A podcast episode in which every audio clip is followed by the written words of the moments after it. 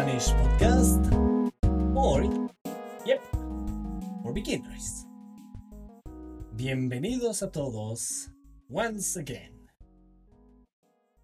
The topic of today is about cómo estudiar. Comencemos. Hola a todos. ¿Cómo están?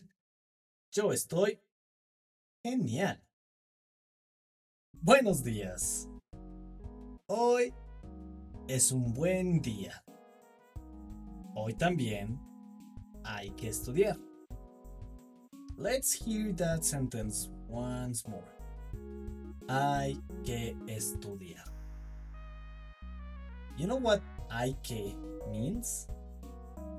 It is an impersonal expression. Wait, what? What, Carlos? Are you going to. You're going too fast. Not really.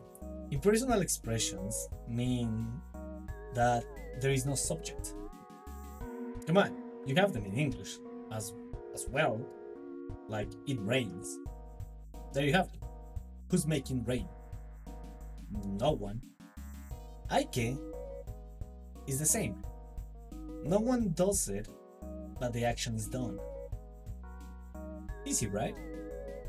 So, Aike needs just the structure IK plus the verb, the main verb, in infinitive, meaning non conjugated.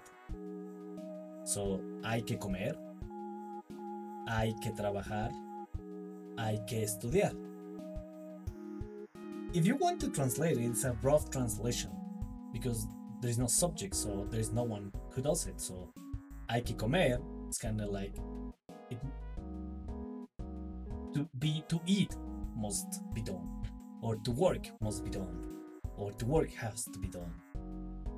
So it's basically when people share the same responsibility, or the society shares the same responsibility, and you use this expression. So, ¿qué hay que hacer? What is there to be done? Ustedes, ¿cómo estudian? ¿Cuántas horas estudian?